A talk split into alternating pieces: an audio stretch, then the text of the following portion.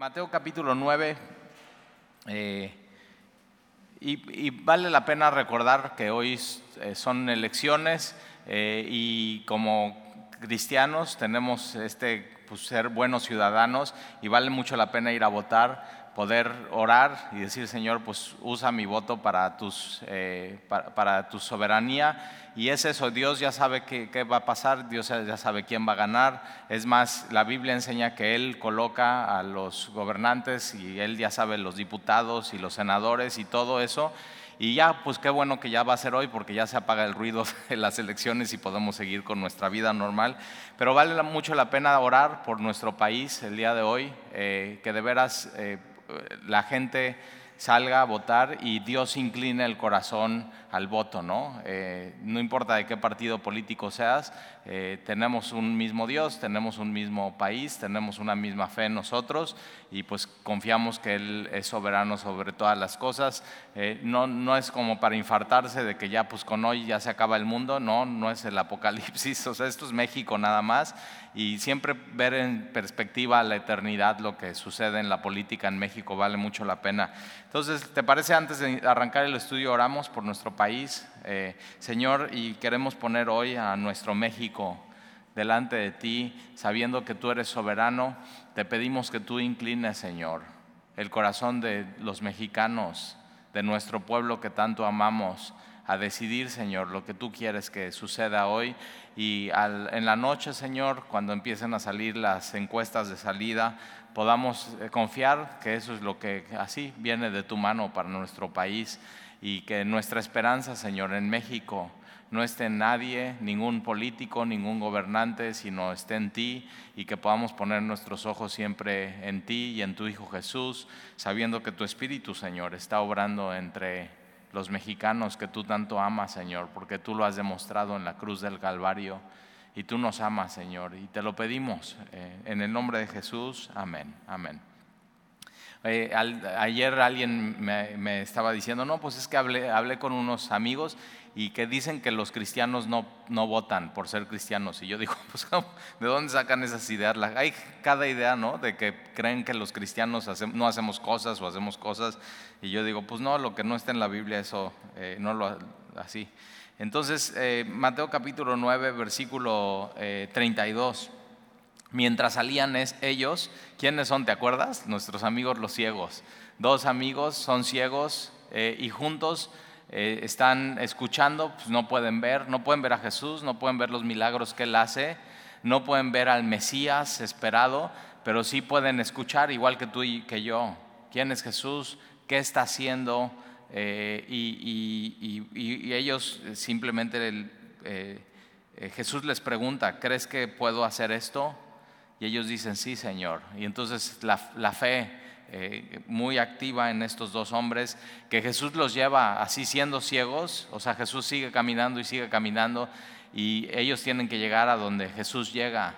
Entonces una fe activa a pesar de los obstáculos y de los impedimentos en la vida. Y, y entonces Jesús les dice que por favor no digan nada a nadie, pero ellos dos salen y, divulgan la fama de Jesús ah, por toda aquella tierra. Y entonces, mientras ellos dos salían, y pues seguramente ellos van diciendo, ¿no? Éramos ciegos, ahora vemos, eh, le, le trajeron, he aquí, le trajeron un mudo, y no nada más está mudo, sino mira, está endemoniado. O sea, buenos problemas tienes con ser mudo y ahora parte de mudo endemoniado. Y en esta época se creía que eso, que un demonio podía, eh, podía darte ciertas cosas físicas. Entonces, pues posiblemente la raíz de su problema era eso. Eh, que, estaba endemoniado. Ahora, la tradición de los exorcistas, había una, una escuela de exorcismo de los judíos y solamente ellos podían eh, echar fuera demonios, eh, pero la tradición de los exorcistas judíos que echaban fuera demonios era que tú para echar fuera un demonio tenías que saber el nombre del demonio, o sea, tenías que ir con la persona que está eh, endemoniada o poseída por el demonio y tenías que tú como judío exorcista sacarle el nombre al demonio, o sea, ¿cómo te llamas? ¿no? Y Jesús lo hace y, Y acuérdate de esa vez que Jesús pregunta y dice, somos legión, o sea, somos muchos. Ahora, ojo, ¿eh? siempre los demonios son mentirosos, es el príncipe de las mentiras, es Satanás. Entonces, no hay que creer mucho todas esas cosas. Entonces, mientras ellos están diciendo, somos muchos, somos legión, para asustar, para aterrorizar, pues igual no, no sabes realmente porque son mentirosos. Entonces vale la pena siempre estar en la verdad, en la palabra de Dios. Él no miente, Él no cambia, Él es siempre fiel, Él siempre es verdadero. Pero entonces ellos decían que para eh, eh, sacar fuera un demonio tenías que saber su nombre. Entonces, ¿cómo le puedes hacer si es mudo el hombre? O sea, no se puede. Y en, una, en todas las veces que Jesús está sanando al, al, leproso, está sanando a los ciegos, siempre hay una conversación, si te das cuenta, y aquí no hay una conversación porque el hombre es, pues es mudo, no puede hablar. Eh, pero entonces, no, ante los exorcistas judíos de esa época, pues este hombre no tiene solución. Y de pronto hay gente así como esta mujer que acabamos de ver la semana pasada, que tiene 12 años con flujo de sangre, que ha gastado todos sus recursos, ha ido a ver todos los médicos y de pronto se encuentra en una posición que ya no tiene solución ante sus recursos y ante lo que ella conoce, pero de pronto le hablan de Jesús y ella va a las espaldas de Jesús y toca, simplemente dice por sus adentros y tan solo tocar eh, el borde de su manto. Y eso es lo que hace, pum, toca el borde de su manto y Jesús se voltea y le dice, eh, tu fe te has sanado, tu fe te ha salvado. Y entonces eh, este, este, le traen a este mudo endemoniado, seguramente ya lo habían llevado con muchas eh, personas y con muchos rabís que pudieran tratar de liberar a este hombre. Y una de las cosas que vemos es que Jesús está cumpliendo la profecía de Isaías, que iba a dar vista a los ciegos, que iba a liberar a los oprimidos, ¿no? hablando de estos, de los endemoniados, eh, que, los cojos iban a poder caminar. Y entonces quien está realmente poniendo atención está diciendo, órale, Él es el cumplimiento de, las profecías. Todo, eh, todas las profecías del Antiguo Testamento se cumplieron absolutamente todas en Jesús. Él es, él es eh, el Hijo del Hombre, Él es el, Hijo de Dios, Él es el Mesías esperado, Él es el Todopoderoso, Él es el Jehová de los ejércitos. Y entonces le traen este endemoniado, versículo 33, y echando fuera el demonio, el mudo habló. Y la gente se maravillaba y decía, nunca se ha visto como cosa semejante en Israel. O sea, si ningún judío, ninguno que, que exorcizaba podía hacer estas cosas. Y sí, Jesús es este, Jesús es, este hombre, pero Dios hecho hombre y ninguno hay igual que Él. No, Jesús, Jesús no tiene comparación. Versículo 34, pero los fariseos decían, por el príncipe de los demonios echa fuera a los demonios. Entonces ya a Jesús ya le están, o sea, le están diciendo varias cosas. Ya ellos le dijeron, cuando Jesús eh, le dice, tus pecados te son perdonados, dice, no, pues él está blasfemando porque se está atribuyendo algo que solamente puede ser Dios a él. Entonces ya le dijeron que es un blasfemo, ya, o sea, ya, ya vienen las acusaciones muy hacia Jesús. Eh, y aquí lo que le dicen es, no, pues él, si, si él pudo hacer esto que nadie ha hecho, lo hizo por, es, es satánico eso. O sea, tremendo, ¿eh? Le están atribuyendo a Jesús, que es Dios, un poder que no es suyo, que es satánico. Es, es tremendo. Y entonces los fariseos decían, por el príncipe de los demonios, echa fuera a los demonios. Y, fíjate, cuando alguien no quiere seguir a Jesús, dice cualquier cosa, cualquier argumento, cualquier pretexto, y siempre para ellos su argumento es muy bueno. Y tienes que tener cuidado porque, o sea, cualquier argumento que tengas contra Jesús simplemente no es válido. Sin, sin importar el argumento, Jesús lo que va a hacer a continuación es seguirlos amando. ¿eh? Y a veces hay gente que nos dice cosas, ¿no? Que, que, nos hieren, que nos duelen, que son falsas, así como Jesús. y tenemos que aprender a ser más como Jesús. Y Jesús lo que hace con estos hombres que le están diciendo, no, pues eres un mentiroso, eres un fraude, eh, no lo estás haciendo por el poder de Dios, lo estás haciendo por el poder de Satanás y así muchos argumentos. Eh, Jesús lo que va a hacer a continuación es seguir teniendo compasión de ellos. Y una de las cosas que tenemos que hacer es más como Jesús, es por más argumentos que tengan contra nosotros, eso, por ser cristianos, por, porque Dios ha cambiado nuestra vida, porque así. Tenemos que seguir amando a las personas. Y entonces, fíjate lo que sucede en el versículo 35. Eh, recorriendo Jesús, ahora esta palabra recorriendo es Jesús se mueve. O sea, a pesar de lo que le están diciendo y los argumentos y lo doloroso que podría ser, ¿no?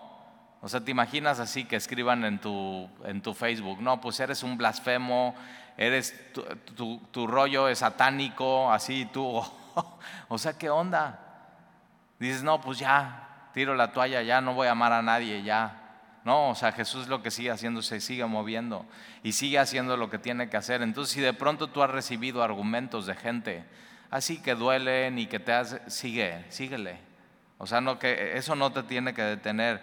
Y entonces, versículo 35, recorría Jesús todas las ciudades y aldeas, enseñando en las sinagogas. Esta palabra enseñando me gusta mucho porque es didáctico. Él está siendo didáctico y Jesús es muy didáctico. Su palabra es muy didáctica. Y entonces Él está enseñando en las sinagogas de ellos y predicando el Evangelio del reino. Esta palabra, una cosa es enseñar, ser didáctico y la otra cosa es predicar, que es ser un heraldo, anunciando las buenas noticias del reino de los cielos. Y una de las cosas que Jesús está diciendo es, arrepiéntanse porque el reino de los cielos se ha acercado. Ese era su llamado, Juan el Bautista, Jesús sigue siendo nuestro llamado hoy. Y entonces está predicando el Evangelio del Reino. Y es dos cosas que hacemos aquí en Semilla, lo mismo que Jesús hacía enseñando y siendo lo más didácticos posible que podamos, no solamente aquí en el púlpito los domingos y los miércoles, sino en los discipulados. Navegantes es muy didáctico, te enseña, te guía, así te pone tus líneas, tienes que ir a buscar tu Biblia, pero también en los salones con los niños. Y hoy así van a ver eso, Jesús eh, te manda a construir tu vida sobre la roca, no la construyes sobre la arena. Y entonces los maestros ponen dos piedras grandes y ponen una casita y esta casita este, está así bien bonita parada y de pronto tienen un poquito de arena que juntaron y ponen la casita en la arena y ¿qué crees que hacen? Le echan agua, bien didáctico. ¿Y qué crees que pasa con la casita de la arena? Pues se cae y se destruye. Y la casita de la roca no le pasa nada. Así, y esos ejemplos que así tus hijos pueden entender, de pronto Jesús también los hacía para que podamos entender y nos quede muy, muy claro cómo, dónde tenemos que construir nuestra vida y nuestra, nuestra casa y nuestro hogar. Y entonces él iba predicando el Evangelio del Reino y sanando toda enfermedad y toda dolencia en el pueblo. Entonces lo primero que hacía Jesús era enseñar y predicar y le acompañaban los milagros. Esto es bien importante. ¿eh? Los milagros lo único que estaban haciendo era avalar su enseñanza, su predicación y quién era Él. Eh, y de pronto hay iglesias que lo tienen chueco. Primero son milagros, primero es, vamos a tener un, sábado de gloria, ¿no? Y milagros y milagros y milagros. Y yo digo, ¿y dónde está la enseñanza y la predicación?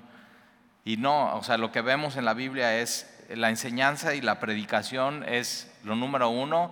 Y después los milagros es fruto de eso, de la enseñanza y de la predicación y simplemente están avalando el mensaje de, Jesucristo. Versículo 36, y al ver las multitudes, cuando tú, ves las multitudes, ¿qué ves? ¿Alguna vez has ido en coche o en camión un domingo eh, y vas hacia Boca del Río y en la playa de Vicente Fox, que se ve muy bien del, del bulevar, y fíjate la próxima vez, yo soy muy fijado. Y entonces lo que ves es que la playa hace esto y entonces se ve el foro Boca y se ve muy bonito, pero se ve unos chorros de gente, así, una multitud de gente. Cuando tú ves a esa gente que ves, y es bien, o, cuando ves así a, personas caminando en la calle que no son cristianas, ¿cómo las ves y qué ves? Ahora, ojo, ¿eh? estas mismas personas son los que le están de pronto diciendo a Jesús, o sea, por el príncipe de los demonios, echas fuera, echas fuera a los demonios o también le están diciendo que es un hipócrita o que es un, que es un bastardo y, que, y Jesús, es bien importante cómo ve Jesús a estas personas. Y tenemos que decirle, Señor, dame, dame tus ojos. Quiero ver a las personas, quiero ver al mundo como tú lo ves. Y entonces, eh, al ver las multitudes, tuvo compasión de ellas. Yo quiero eso en mi vida. Que cuando vea a las personas, cuando me cruce con alguien y vea sus ojos y vea su vida, lo que haya en mí, en mi corazón, sea una compasión. Ahora, esta palabra compasión eh, es, es, una palabra muy fuerte en el griego original que tiene que ver, se conmovió desde las entrañas profundamente con una compasión. Así. O sea, que realmente Jesús, por eso cuando hay gente que dice así que es, es, que Dios no le duele lo que pasa en el mundo, es que Dios no le importa lo que pasa en, la, en el mundo, no, cuando Jesús ve al mundo, le duele desde lo más profundo de, su, de sus entrañas y se conmueve. Así ve, así, así. Cuando Dios te ve, así te ve, con, con una tremenda compasión. Y yo digo, yo, yo quiero ver eso, así, nunca con desprecio, ¿eh? ¿Te has cachado de pronto ver a alguien con desprecio en tu vida? Nunca con desprecio, nunca con coraje. Ahora, ojo, ¿eh? son los mismos que van a decir al rato, crucifícale, y Él lo sabe. Y Él de todas maneras los ve con compasión. Tuvo compasión de ellas. Ahora, fíjate, dice, porque estaban desamparadas y dispersas. ¿Cómo ve Jesús al mundo sin, sin Dios? Así, un mundo desamparado y disperso como ovejas que no tienen pastor. y si no tienes pastor, y no estoy diciendo talí tu pastor, porque ojo, eh, yo puedo ser tu pastor y tú no tener a Jesús de pastor, y eso es lo más peligroso. No puedes seguir un hombre. Tienes que seguir al buen pastor de las ovejas. Él nunca falla, Él es fiel, él, él, él sí murió por ti, Él dio su vida, Él dio todo. Él derramó su sangre y un pastor humano no, nunca va a hacer eso. O sea, justo por eso, o sea, y ves en el Antiguo Testamento, ves a Moisés, ves a Aarón, ves a Abraham, Isaac y Jacob, ves a los sacerdotes y siempre se quedan cortos. Lee el libro de Hebreos, porque tenemos un mejor sumo sacerdote. Y eso es lo que es Jesús para nosotros. Por eso es lo más peligroso que hay es poner los ojos en un hombre. Tienes que poner tus ojos en Jesús, tienes que poner tus ojos en su palabra. Él mismo tiene que ser tu pastor, porque si, si Jesús no es tu pastor, entonces estás así, desamparado. Y esta palabra desamparado tiene que ver como a punto de colapsar, completamente cansado, fatigado. Y hay gente así en el mundo que vive completamente cansado y fatigado y a punto de colapsar, de, así, de simplemente su vida sin Dios. Y, si tú hoy vienes así, si tú hoy vienes cansado, a punto del colapso, posiblemente es eso, porque no has estado siguiendo al buen pastor de las ovejas. Porque Jesús mismo lo dice, mi yugo es fácil. Ven a mí si tú estás cansado y cargado porque mi yugo es fácil y aprended de mí, que soy manso y humilde de espíritu. Y entonces cuando empiezas a seguir a Jesús y vives tu vida a su ritmo, a su paso, de acuerdo a sus enseñanzas, entonces Él te da descanso. Él te da absolutamente todo lo que tú necesitas. Entonces esta palabra es eh, desamparado y disperso. Ahora, esta palabra disperso no es, ay, soy bien disperso, se me olvida cada ratito mis llaves. No, o sea, esta palabra disperso tiene que ver con abatido o, que agarrado y aventado afuera. Y así cuando Jesús ve a la multitud sin Jesús, sin Dios, los ve así como, como golpeados, aventados afuera, dispersos, desamparados. Eh, vivir tu vida sin pastor, sin Jesús, es que nadie te cuide, que nadie te alimente y que nadie te guíe. Y no tienes que vivir tu vida así.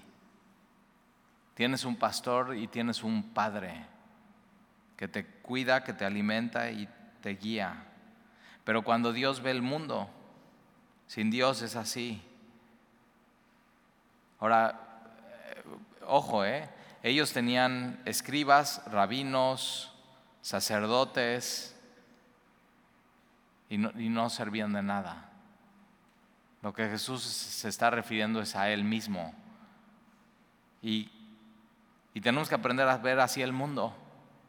A veces ver el mundo sin Dios nos frustra, a veces nos, así nos, nos angustia, a veces nos duele, pero una de las cosas que tiene Jesús es compasión. Eh, ahí en, donde, en donde vivimos eh, eh, hay un, un miradorcito que da al mar y hay un muchacho que tiene problemas graves de alcohol, posiblemente no nada más de alcohol, sino de droga. O sea, ya lo tengo bien, bien ubicado. Sé su coche, el color de su coche, las placas, todo. Y lo tengo bien, bien ubicado porque siempre a las 11, 11 y media de la noche llega, se para ahí y pone su música a todo volumen. Y yo a las 11 de la noche pues ya estoy dormido. Ahora, cuando sucede eso de sábado a domingo, digo, o sea, que ya fue un mal sábado para mí, una mala noche, y yo digo, tengo que dormir bien, tengo que venir preparado, tengo que dar el estudio. Y entonces de pronto así ya estamos todos dormidos y escucho nada más el, el sé hasta cómo suena su escape. Y suena así, y llega, se paran siempre en el mismo lugar, viene bien hasta atrás, o sea, bien, bien hasta atrás, pone su música. bueno, un día puso una de Fermín y digo, digo, bueno, por lo menos. pero no de las cristianas. Entonces tú sabes qué es eso cuando te pasa algo, todos tenemos un vecino así o alguien así.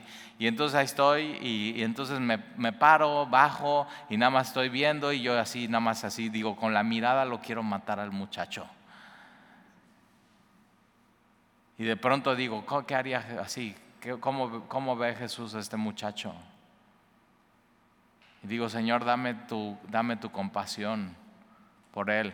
Y entonces en vez de estar así pensando, o sea, ya que venga una ola y se lo trague, así cualquier cosa, o que de plano, ¿eh? he pensado cosas, digo, ¿cómo le hago? O sea, ¿cómo le hago para que nada más ya deje de molestar? Y, y es eso. Y para mí, ¿qué es ese muchacho? Es una molestia. ¿Y para Jesús qué es? Y tú tienes a alguien así en tu vida, ¿verdad? Y tienes que empezar a ver a las personas como Jesús las ve. Desamparadas y dispersas. Y un día así, ya toda, se echa toda la noche ahí, toda la noche hasta la mañana. Y no era sábado. Entonces dije, bueno, pues es mi oportunidad. Y era viernes para sábado. Y entonces ya al día siguiente lo sigo viendo ahí y digo, órale, pues voy a hablar con él. Y voy, así me pongo mis chanclas, me voy así caminando, de pronto se baja del coche y está tan jarra, así tan, tan, tan, tan, tan jarra, que enfrente de mí se puso a hacer pipí. y yo digo, ¿cómo voy a hablar con este muchacho? Y ahí nada más Dios me tiene orando por él, ya, ya sé quién es, ya lo ubico perfecto. Y yo digo, estoy esperando que la próxima vez que regrese pueda ir y acercarme con él. Y sabes que tiene una tremenda necesidad, un tremendo vacío en su corazón. Pero a veces cuando tú y yo vemos a la gente así, para, con desprecio, con coraje, y Jesús con compasión.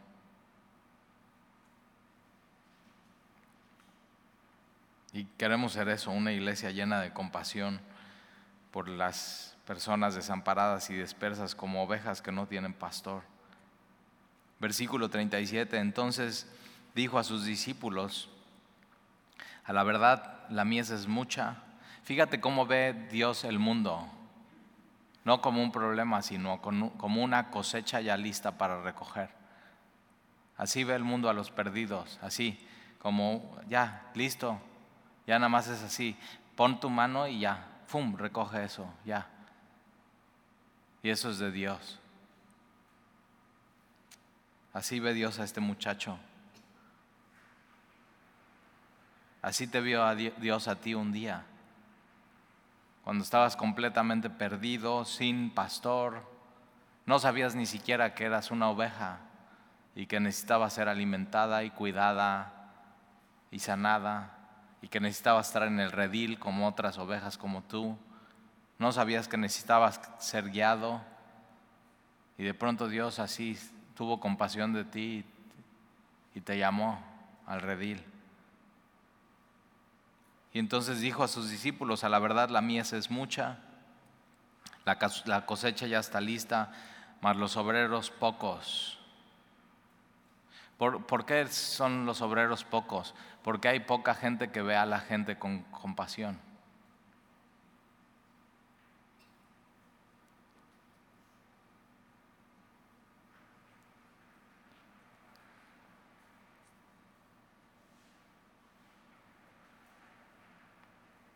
versículo 30 y 38.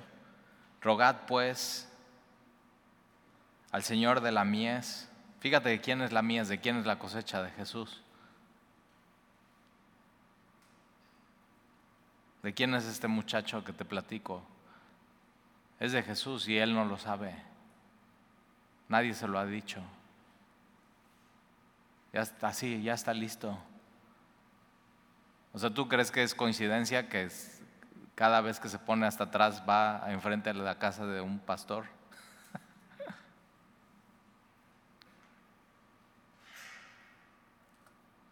Rogad pues al Señor de la mies que envíe obreros a su mies.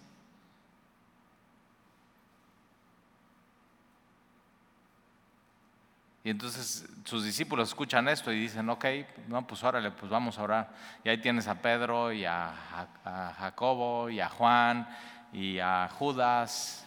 Eh, todos están así, escuchando eso. Tú estás escuchando eso. Y entonces dice, ok, va, vamos a orar. Señor, la, mies es mucha, los obreros son pocos. Ayúdanos a ver con compasión a la gente como Jesús, nuestro Maestro, la ve y te pedimos, Señor, que tú envíes a tu mies, a más obreros, y te lo pedimos, Señor. Y así, oran así. Y entonces fíjate lo que pasa en el versículo 1 del capítulo 10. Entonces, llamando a 12 discípulos, entonces ahí está. Ellos oran y Dios dice, ok, ya los escuché, los llamo. ¿Ya oraste eso tú? Señor, te, ruego, o sea, la mía es mucha, los obreros son pocos, y sí son pocos, ¿eh? No hay mucha gente, no hay muchos cristianos que vean con compasión a la gente. Entonces te pido, Señor, así, envía obreros a la mía. Y de pronto, conforme tú estás orando por eso, Dios está diciendo, ok, va, y te llama, y te dice, órale. Y entonces, llamando a sus a sus doce discípulos, fíjate, sus, suyos. Dios llama a los que son suyos y Él es el que llama. Entonces llamando a sus doce discípulos, les, esta palabra que es clave, les dio. Cuando Dios llama a alguien, Dios le da todo lo que necesita para su llamado. Son llamados específicos, son llamados claros. Entonces, donde Dios llama, Dios provee. Y entonces llamando a sus doce discípulos les dio autoridad. Ahora la autoridad no era para ser autoritarios. Fíjate para qué les dio Jesús la autoridad. Les dio autoridad sobre los espíritus inmundos para que los echasen fuera y para sanar toda enfermedad y toda dolencia. Para, les dio autoridad para seguir lo que Él había comenzado. Les dio autoridad para qué? Para seguir amando a las personas. Entonces la autoridad que Dios da no es para ser autoritario, sino es para amar y para servir a los demás. Y Jesús mismo es, eso, él, él, no vino a ser servido, vino a servir a los demás y, dar su vida por todos. Y entonces estos hombres empiezan así. Esta es su primera práctica del ministerio y entonces los, los va a enviar a, ellos, a sus doce discípulos. Ahora, lo primero que, hace con ellos es los llamó para que estuvieran con él. Entonces, un, primero un discípulo tiene que aprender de Jesús. ¿Para qué? Para hacer lo que Jesús hace, para ver como Jesús ve, para sanar como Jesús sana, para predicar como Jesús predica. Y entonces, eh, versículo 2, los nombres de los doce apóstoles. Fíjate, es interesante, ya sabemos que son doce y lo hemos repetido varias veces. Es más, en Semilla tenemos una serie en, cuando estudiamos Mateo, eh, perdón, cuando estudiamos Marcos, eh, verso a verso, tenemos una serie de los apóstoles. Entonces la puedes escuchar, que es cada uno ahí por su nombre.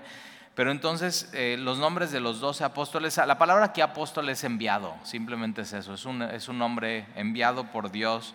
De pronto como que ya le, han puesto así como, ah, un apóstol y eso. Y yo digo, no, o sea, es, la idea de apóstol en, en el griego original es una piedra que tomas y la avientas, ¡pum! Y así. Eso es ser un apóstol. Es Dios te toma y te envía para sus propósitos. ¿Para qué? Para llevar su mensaje, para ser embajador de Cristo. Y entonces son doce, doce como las tribus, que son doce, doce como los líderes, ¿no?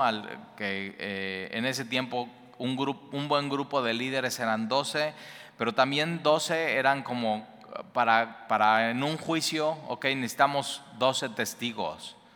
Entonces eh, tiene mucho peso eso, el, el número doce. Y, fíjate, los nombres de los doce apóstoles son estos. Primero, Simón, llamado Pedro, y siempre en la lista de los apóstoles él está primero. Andrés, su hermano, Jacobo, hijo de Zebedeo, y Juan, su hermano, Felipe, Bartolomé, Tomás, Mateo, el publicano, Jacobo, hijo de Alfeo, Leveo, por sobrenombre Tadeo, Simón el cananista, y Judas Iscariote, el que también, le, fíjate cómo dice, el que también le entregó, así queda registrado siempre en los evangelios, Judas Iscariote, el que también le entregó. Ahora una cosa importante de esta lista es que todos son nombres de hombres, ¿ya lo viste? Ahora, Jesús pudo haber dicho, ¿no? Y, y, entonces, después de orar toda una noche, Él llamó a los doce y es María Magdalena y Marta y la otra María y, y no lo hizo así. Y vemos así, vemos un registro bíblico que el liderazgo siempre en el pueblo de Dios ha sido por hombres. Ahora no quiere decir que los hombres sean mejores que las mujeres, Romanos lo aclara, Jesús lo aclara, es más, Jesús viene a poner en alto siempre eh, y la, estima correcta y el honor a la mujer, pero una de las cosas que sucede es, lo ves, Abraham, Isaac, Jacob, Moisés y el sacerdote Aarón, y los hijos sacerdotes varones. Y después tienes a los profetas, eh, ve la lista de los profetas en tu, tanto mayores como menores, Isaías, Jeremías, Oseas, Malaquías, y así. Y Dios escogió eso y después lees primera de Timoteo, cómo tiene que ser un pastor o un obispo y es marido de una sola mujer, hombre. Y después ves Tito, igualmente lo mismo y primera y segunda de Pedro, donde él está explicando que los pastores o los obispos sean tal y siempre hablando en masculino. Así. Entonces los apóstoles, hombres, y los pastores y líderes en la iglesia, lo que vemos es pastores, no pastoras, y eso es lo que vemos, y entonces eso es lo que hacemos. Dios decidió que fuera así. Entonces así lo hacemos, ¿verdad? Está saturada la Biblia de, esto.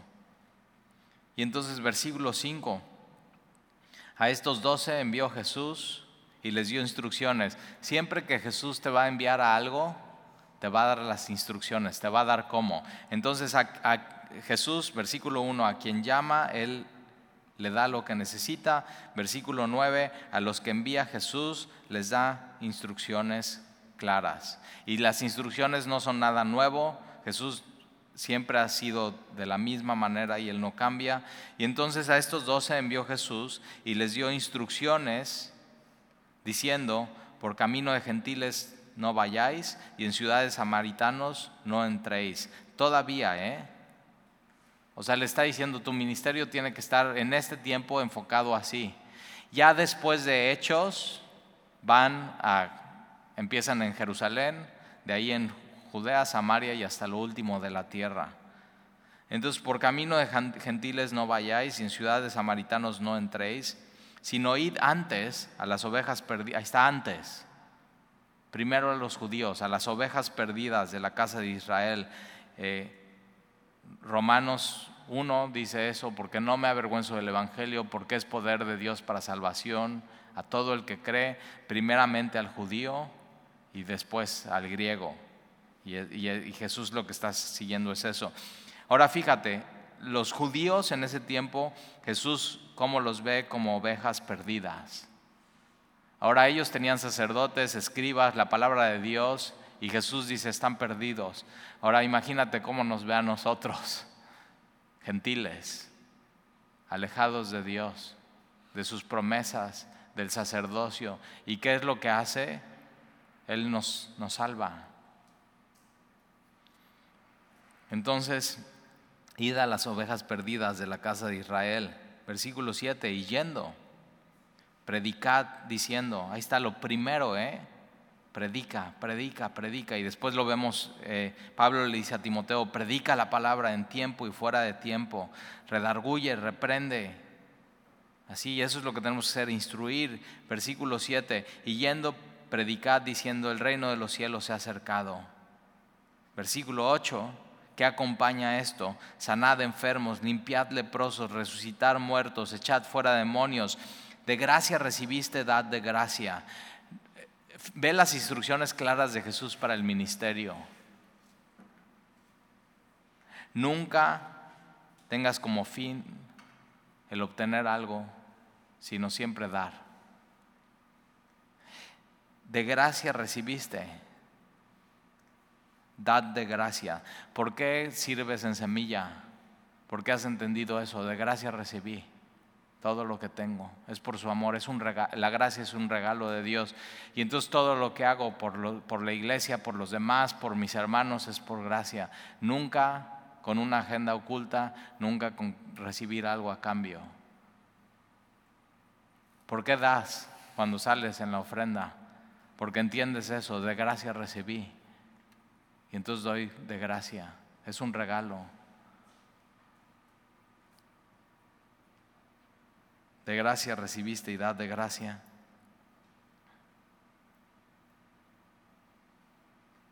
Nunca con el fin de obtener algo a cambio. Cuando entiendes la gracia es eso, no, no estás negociando con Dios, Señor, si te doy esto, tú me puedes dar esto, si te doy esto, no, no, si sirvo en la iglesia, te pido esto, no, es de gracia. nunca, nunca por ganancia deshonesta.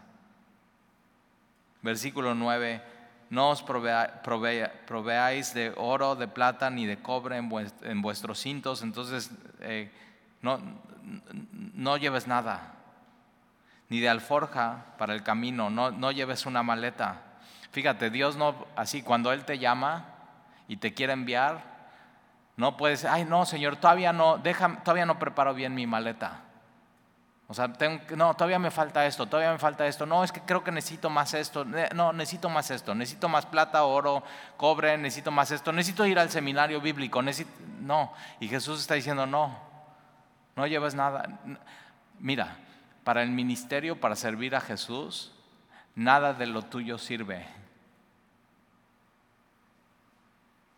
Cuando Él te llama, Él te va a equipar con todo lo que tú necesitas. Entonces confía en Él. Entonces te das cuenta, nunca puedes retrasar eso. Cuando Él te llama ya. Y, por eso Jesús dice, no te lleves oro, ni plata, ni cobre, ni alforja para el camino, ni de dos túnicas, o sea, nada más lo que llevas puesto, ni de calzado, ni de bordón porque el obrero es digno de su alimento. Lo que Jesús estaba buscando en ellos es que ellos tuvieran una dependencia total de Jesús en su ministerio. Que al salir a hacer ministerio vieran la mano de Dios, como Dios les provee todo lo que ellos necesitan. cómo Dios mismo es el sustento, cómo Dios mismo se iba a ocupar. Ellos estaban ocupando del reino y Dios se estaba ocupando de ellos.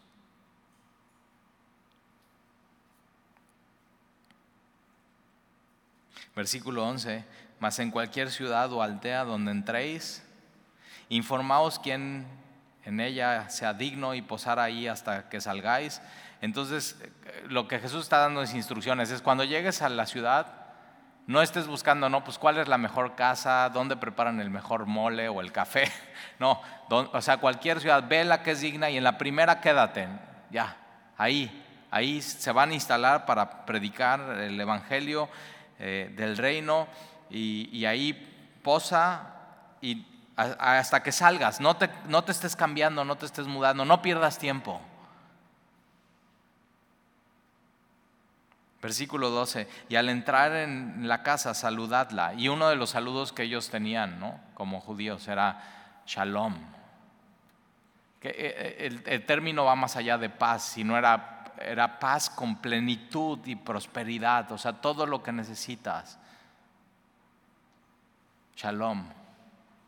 Y entonces cuando entres en la, en la casa, eh, saludarla, versículo 13, y si la casa fuera digna, vuestra paz vendrá sobre ella. Entonces quien recibe a quien Jesús envía, va a venir una bendición en sus vidas, shalom, plenitud, paz, prosperidad.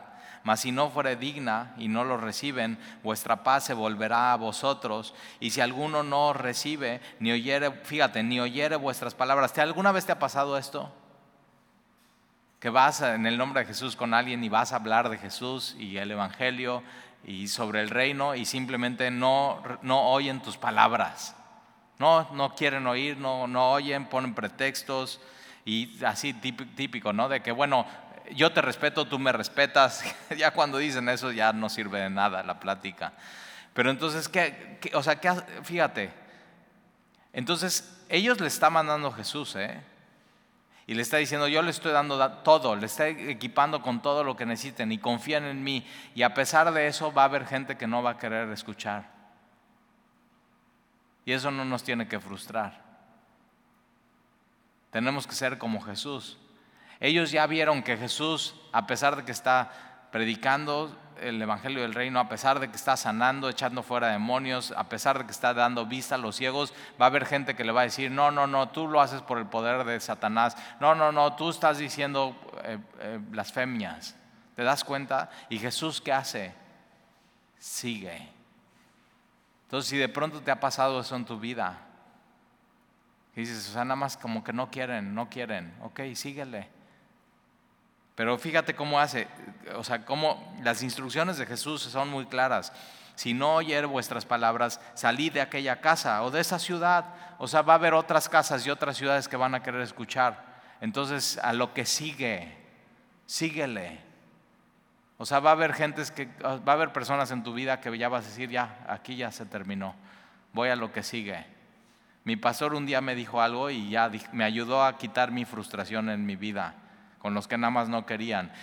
O sea, si alguien no quiere, no te enfoques en el que no quiere, enfócate en el que quiere.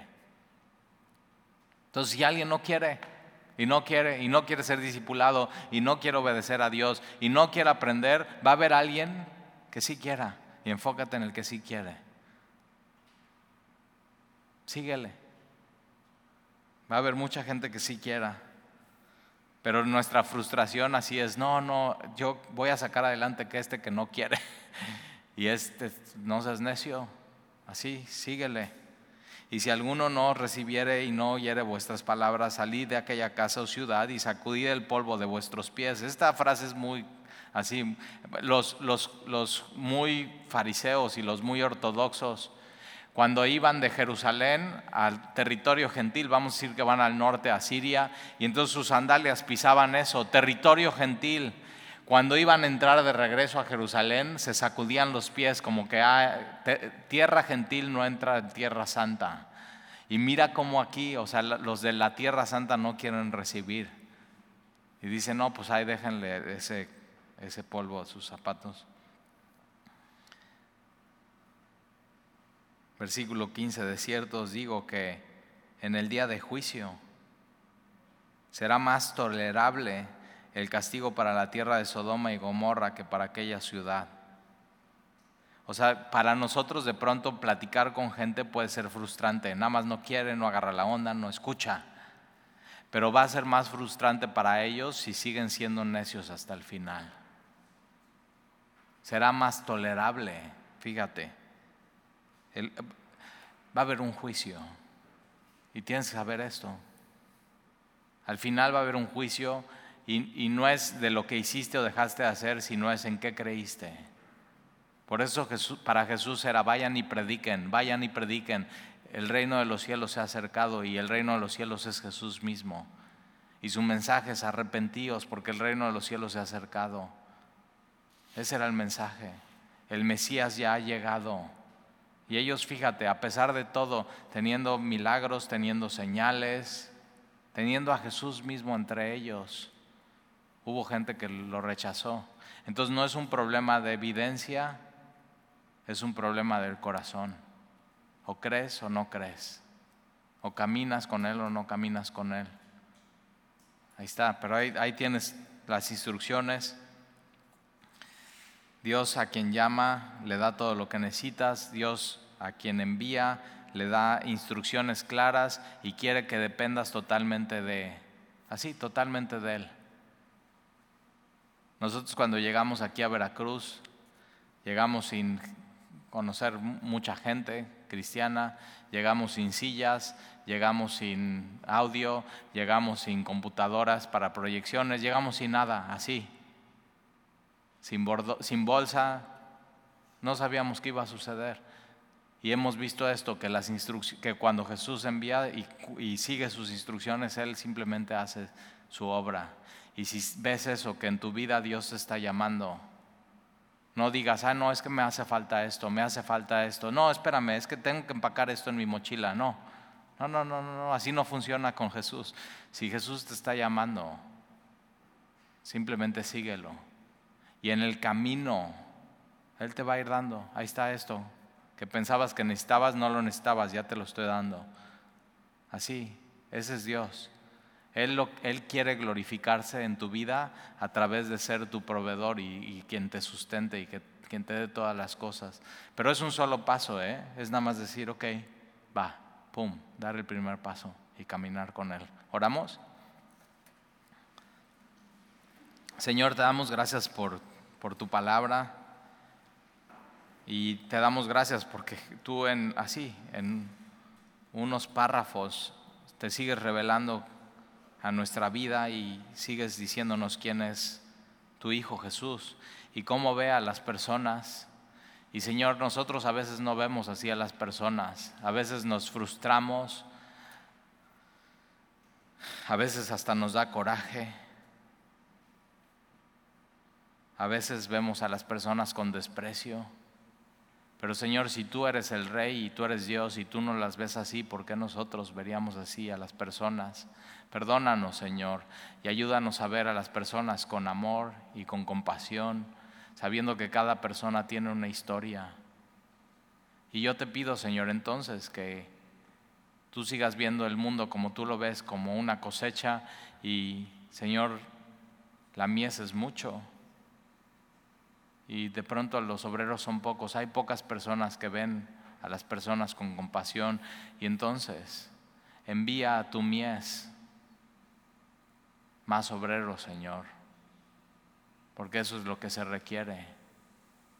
Los campos están ya listos y entonces ayúdanos, Señor, a escuchar tu voz. Que no haya pretexto, ya no nos hace falta nada si te tenemos a ti. Y te lo pedimos, Señor, en el nombre de Jesús.